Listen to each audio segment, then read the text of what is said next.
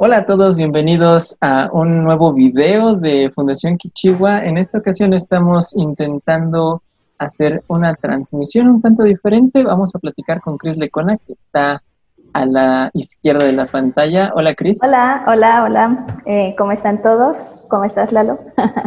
bien, gracias. Yo espero que todos los que nos estén viendo estén bien. Esto lo estamos grabando para originalmente subirlo a Facebook y después lo van a poder encontrar en las demás plataformas, en el podcast y también en el canal de YouTube. Entonces, ¿de qué vamos a platicar el día de hoy? Bueno, como ustedes saben, pues está todavía eh, esta contingencia vigente por el coronavirus y bueno, la educación se ha tenido que adaptar pues, de forma muy, muy improvisada, ¿no?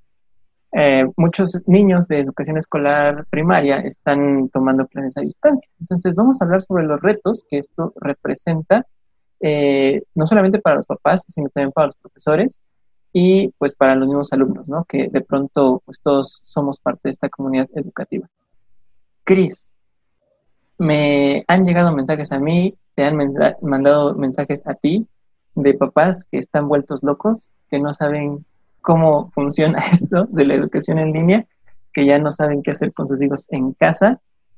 No sé, eh, ¿qué te han dicho? ¿Cuáles han sido, o cuáles percibes tú que son las inquietudes más eh, puntuales de los papás?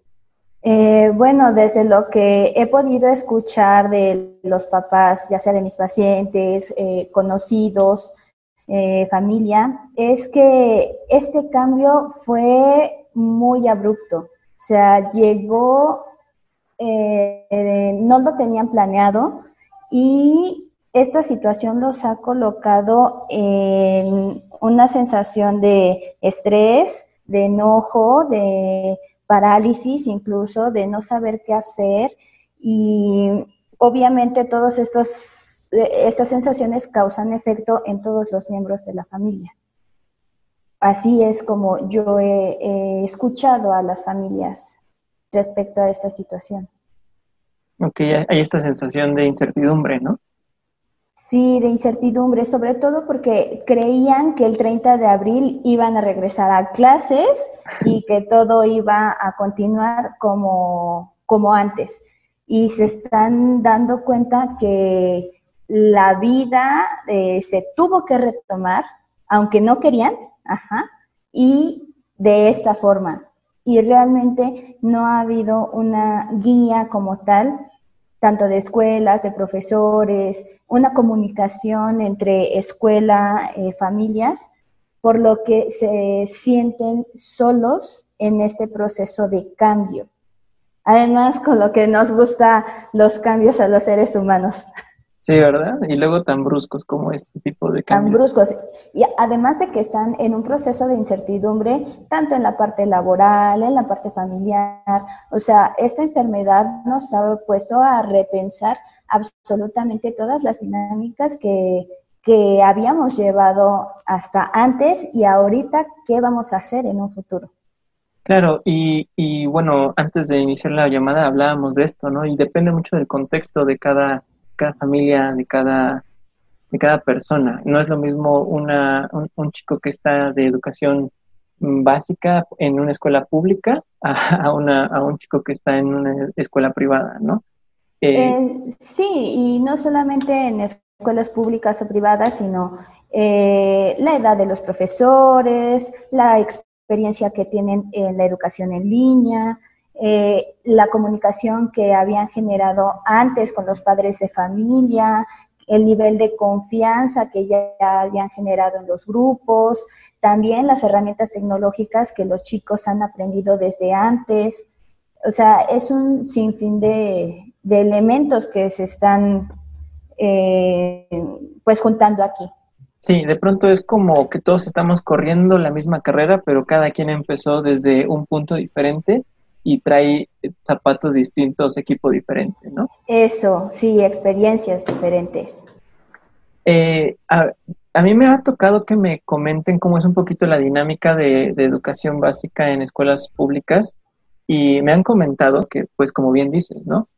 Falta un líder, falta una figura de referencia en donde los papás o profesores se puedan apoyar para resolver sus inquietudes o organizarse un poquito mejor en la dinámica, ¿no? ¿Qué pasa? Que ah, como este es un sistema tan nuevo y que de pronto se, salió así como pues como iba sin mucha planeación tratando de adaptarse en lo más rápido posible, los profesores no están totalmente capacitados, o al menos no todos, para dar una clase en línea.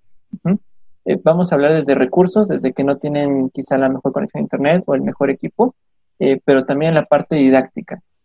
¿Cómo realmente podemos aprender en línea?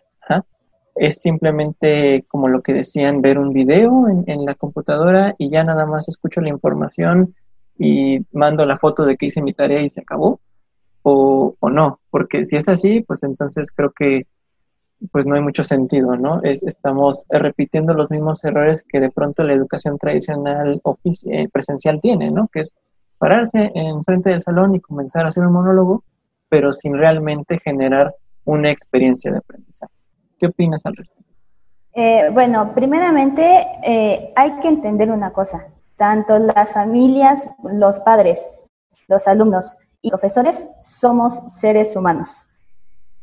Y eso quiere, de, ante esta situación de pandemia, eh, tenemos sentimientos, tenemos experiencias, tenemos miedos, tenemos eh, diferentes recursos para reaccionar. Sí, algo real es que esto de alguna manera nos está sobrepasando a todos y los profesores no son la excepción.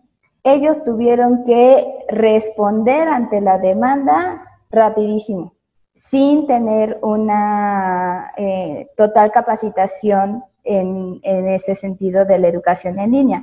Finalmente, algunos sí la utilizaban, pero no eran todos o no era de una forma constante o era como un apoyo y no la, la vía, este, como se está utilizando ahorita. Si nosotros partimos de ahí, de entender que tanto profesores como familias, alumnos, somos seres humanos, pues vamos a, bajarle un poquito también a la exigencia que tenemos a los profesores de me esfuerzo en hacer mi planeación y resulta que los papás no me están este, regresando las tareas o se están quejando de, de mi planeación o al revés, ¿no? Es demasiada carga de trabajo, los chicos se aburren, se estresan, no están eh, aprendiendo del todo. Entonces, yo creo que se tiene que tomar una pausa, una calma, para repensar qué es lo que queremos como profesores que nuestros alumnos recuerden y aprendan de esta experiencia. Lo mismo los padres. ¿Qué imagen quiero que mi niño, mi niña, se lleve de esta situación que estamos viviendo todos? Si nos ponemos a, tomarnos el tiempo para pensar eso, a lo mejor las actividades que estamos proponiendo como profesores pueden ser diferentes. Y el cómo recibimos esa, esa carga de trabajo como padres de familia y como estudiantes, también la vamos a recibir de una manera diferente. De pronto, como dices, ¿no? El profesor sí perdió este contacto con el alumno, pero la familia sigue estando ahí, ¿no? O sea, ahí están viviendo juntos, hay este contacto. ¿Qué es lo que tendremos que estar procurando los, los padres, ¿no? O sea, ¿qué experiencia quiero que se lleve mi hijo, ¿no? Em, quiero que aprenda así a, acostumbrarse a tomar clases de este estilo, o quiero que aprenda mejor a manejar mejor sus emociones, o quiero conocerlo mejor. No sé, de pronto todas estas preguntas me vienen a la mente con lo que tú acabas de decir. Sí, de pronto es demasiado, o sea, vivir en encierro, el ser humano por sí mismo es social. Estamos acostumbrados a tener contacto y más los mexicanos. Nos es muy difícil no podernos abrazar, no podemos no podernos ver, festejar, eh, estar en comunidad. Esto, eh, la, oportunidad que estamos teniendo en este momento todos es de ir hacia adentro, conectarnos con nuestra, con nuestra familia, observarnos, reencontrarnos, eh, reconocernos, porque muchas veces toda esta rutina en la que los trabajos son afuera, de tiempo completo y demás, no, no nos dan tanto el permiso de tomarnos este tiempo que estamos teniendo en este momento.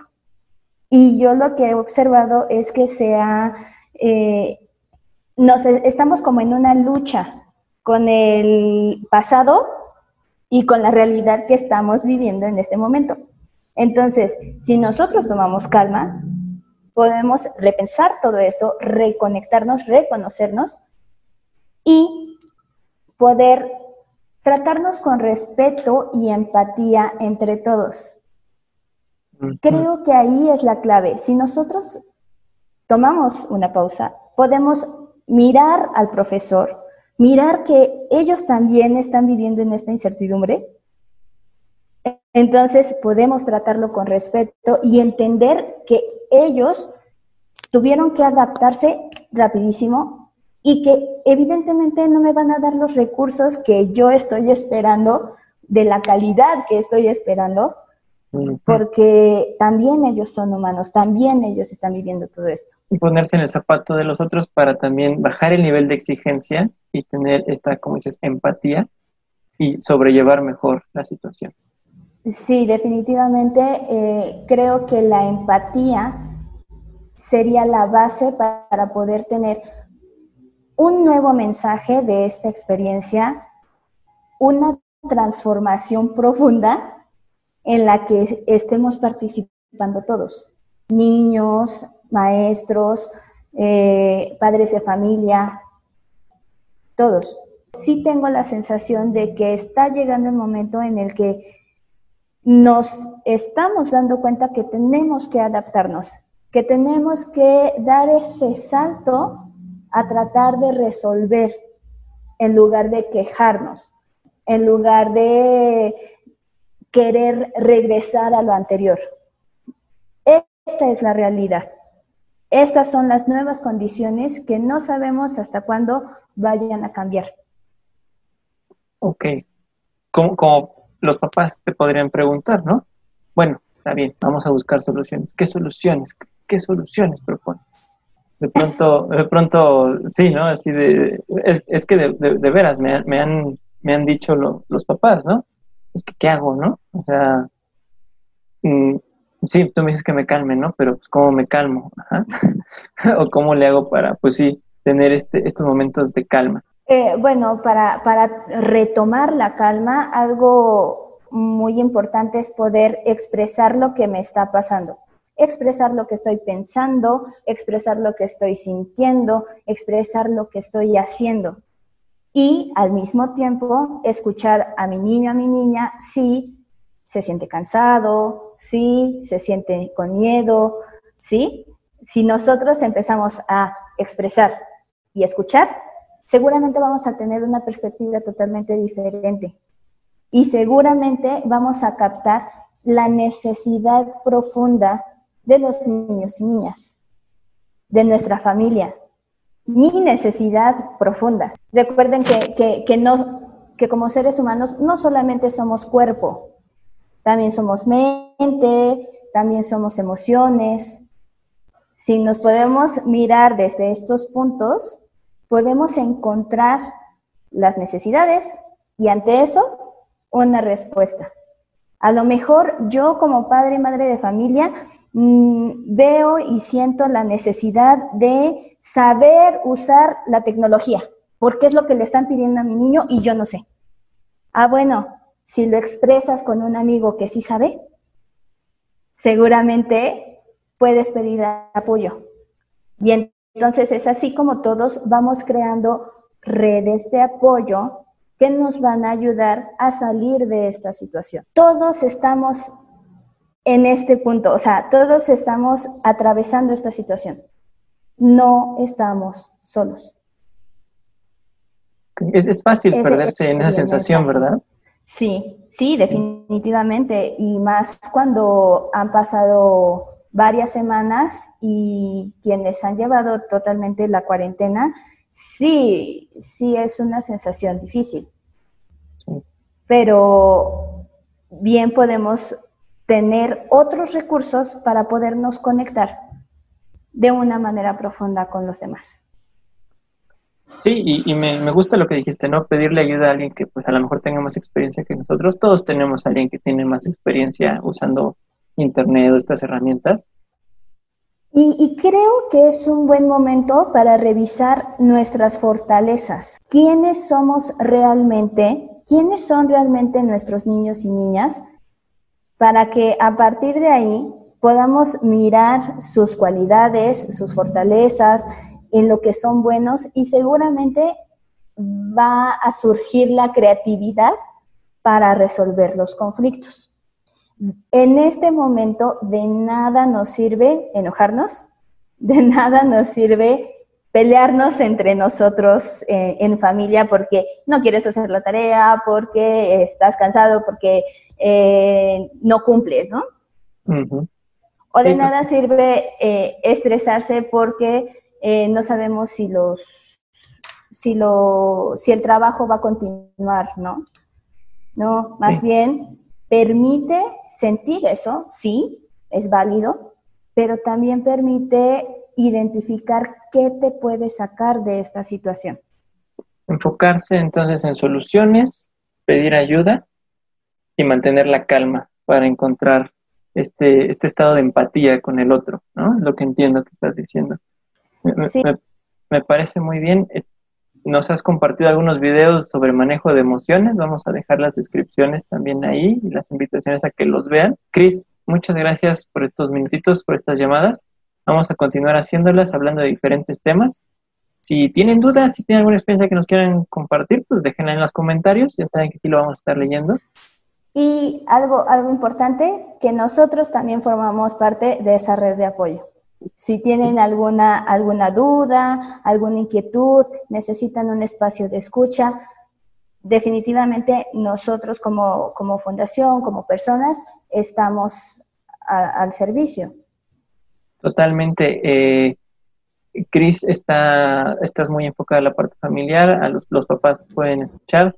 Eh, también eres pedagoga, profesores, eh, Dianita Leal también es pedagoga y está muy enfocada en la parte de trabajo, entonces la pueden contactar. Tenemos algunos recursos relacionados al trabajo remoto, entonces búsquenlos en la página de la fundación y también los estaremos compartiendo por aquí.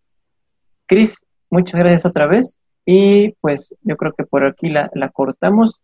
Estoy esperando hacer otra llamada contigo y eh, pues gracias a los que nos están viendo y nos vemos pronto. Si les sirvió de algo, pues compártanlo y recuerden dejarnos sus dudas. Hasta luego y recuerden que aprender es crear.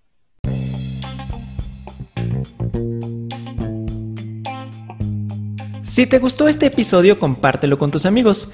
Y si tienes alguna duda o comentario sobre las ideas que compartimos, recuerda que puedes dejarnos una nota de voz en Anchor o un comentario en cualquiera de nuestras redes sociales. Visita www.kichiwa.com para más información de la Fundación. Nos dará mucho gusto saber de ti y acompañarte en tu camino de creación y aprendizaje. Nos vemos en la próxima. Recuerda, aprender es crear.